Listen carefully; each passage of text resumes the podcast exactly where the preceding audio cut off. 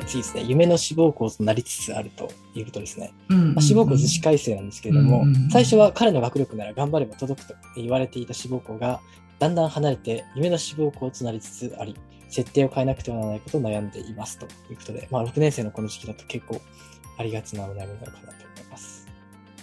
夢っていうと届き届かなそうだよね。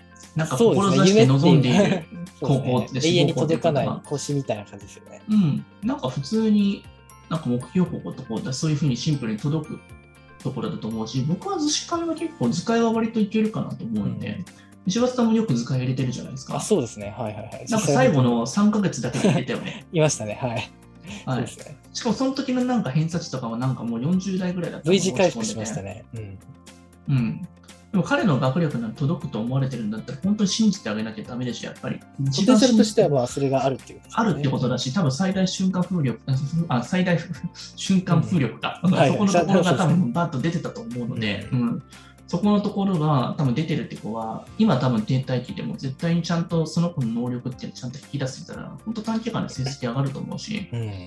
図解わかるよ。やっぱ御三家とか徳島って、やっぱりその神奈川県とかでもはい結構多めに取ってくれると思うし、ああ、なるほど。そういうところですね。確かに。いけると思うよ。やっぱその、いけると思うよっていうのと、夢っていうと、全然そのなんかさ、可能性違うと思い変わりますね。そのチャレンジ校っていう名前とまず、夢って本当に遠いようなことになっちゃいますよね。そうそうそうそう。チャレンジもさ、遠いし、なんか普通に合格可能性ってあのパーセンテージもムカつくよね。そうですね。20%の子でも全然、あの、蓋を開けてみたら受かったっていうのは本当にいくらでもありますからね。そうですね。まあ、ゼロよりは、ゼロってないもんね、あれ。そうですね。ゼロはで、ゼロから20%ですよね。うん。はい。そうそう一番。下では。ゼロって子なんか多分そもそもあんまりいないと思うんで。そうですね。それ下してしまうと本当にあの責任が伴ってくるので、さすがに出せないですね。いやでもこの男の子とかさ、まあ、女の子もそうだけど6年生のこの最後の3ヶ月ぐらいでマジでありえないぐらい上がるようなやり方そうですね、正しくれば本当に。うんあとこの夏前にさちゃんと僕たちのこの細かいところ4年5年の内容をさらうだけでもはい。